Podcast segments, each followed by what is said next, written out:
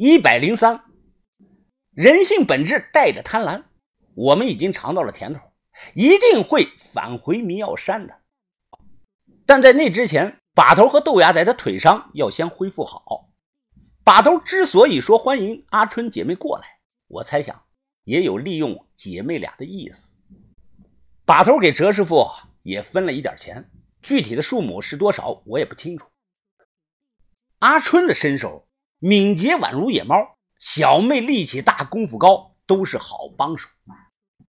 哲师傅生日前一天傍晚，把头让我去和一个人碰头，碰头地点在公主桥河道旁的一家大排档。那个时候没有城管，十几年前，每当夜色降临。河道旁会有上百家大排档营业，卖的全是各种炒菜、小吃、炸串哎，还记得我去的那个大排档的名字叫“三毛小串不分荤素，一串就是三毛钱。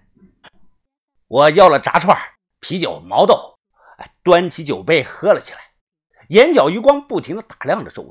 五块手啊，六来六，七匹马呀，八个脚啊。周围吃饭的人很多，男的搂着女的，大声划拳，大口喝酒，碰杯声是不绝于耳。突然，有个戴着帽子墨镜的中年男人在我这个桌上坐了下来。大晚上戴着墨镜，不是为了装逼，就是为了遮盖自己的脸，怕被别人看到。我们都没有见过彼此，当下开始对暗号。我小声地说：“油深人工大。”这个中年人摘下帽子。露出了一头的白发，他笑着说：“哈哈，天主景阳飞。”我又说道：“野鸡闷头钻，怎么上天王山？”他回答我：“满地都是米，上什么天王山？”我笑了，确定眼前的中年人就是把头让我等的人，不知道他的头发是染的还是天生的少白头。我说的暗号是老辈子江湖黑话，蕴含的信息量很大，解释起来啊比较麻烦。有想学习的自己去了解吧。啊，老板，这桌再拿上两瓶啤酒，哎，再加上二十个羊肉串。我招呼了一声，阁下就是小象把头吧？我一愣，纠正他说道：“我不是什么大象小象的小象，我是小象啊。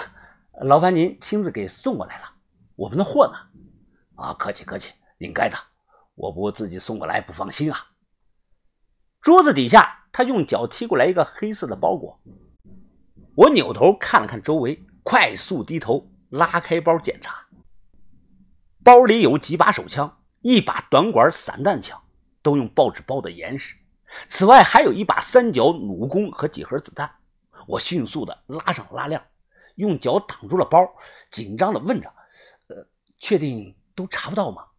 哦，放心吧，子弹都是我们自制的，枪甲号全部都磨了，不可能有人查到来源的。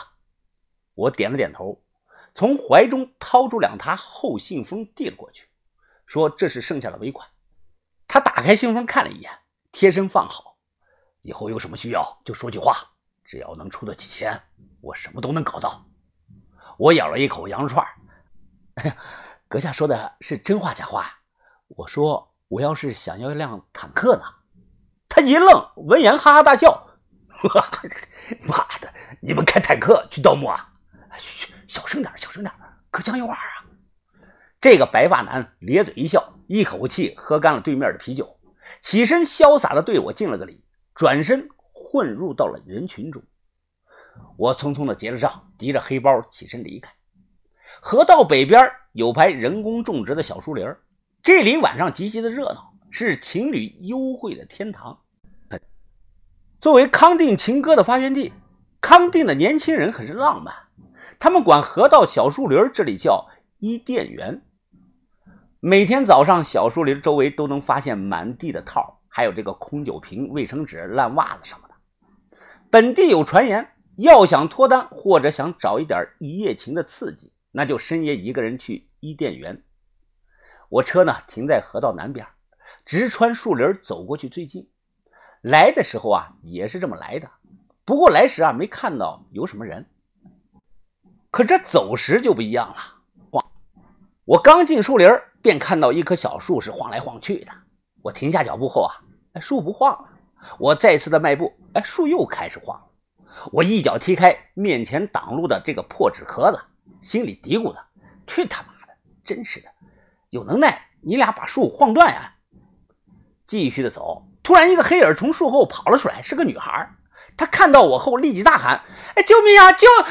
他话还没说完，立即有个人从树后窜了出来，捂住了他的嘴，又冲出来两个人抓着脚，把人呢直接拖到了树后。黑暗中，这个男的指着我说：“看什么看？滚！”我皱眉转身便走，走了有十几步，我停下来，随手捡起了地上的半块砖头，又回去了。我悄悄地走了过去，看到总共是四个男的，把一个女的用力地按在地上，扒了裤子。女的牛仔裤已经被退到了脚腕上，我举高了砖头，对准了一个男的后脑勺，啪，拍了下去。这个人当场就趴下了。谁？谁他？你他妈的！我打人便跑，三个人起来就追我。小树林里的环境是错综复杂，也没有灯，但是根本追不到我。我绕了两个圈子，出了树林。我把人引走了，只要那女的不是个傻子，自己肯定会跑的。十点半开车回到了旅馆，我伸手敲门。哎，春姐，你什么时候到的？给我开门的是阿春。几个月不见，他头发剪短了，脸上不施粉黛，一身打扮是干净利落，显得英姿飒爽。进来吧。阿春笑着看着我。我和小妹九点多刚到，本来前天就该到了的，因为事情耽搁了两天。不过好在没有错过师傅的生日。屋里很多人，小妹坐在沙发上，她还是老样子，脸上戴着半张面具。小轩远远地站在卫生间的门口，低头玩着自己的手机。他不太想说话，也没和阿春呢打个招呼。小轩和阿春当初互相动过刀子，他俩早就不是好姐妹了。至于于哥，我看他板着个脸，鼻孔朝天。一本正经地坐在椅子上，也不说话。几人之间的气氛啊，有些古怪。把头拄着拐杖，咳嗽了一声：“ 有些事情啊，过去就过去了。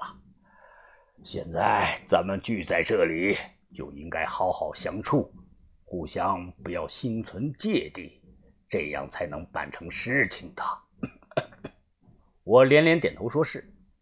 阿春性格洒脱，自来熟。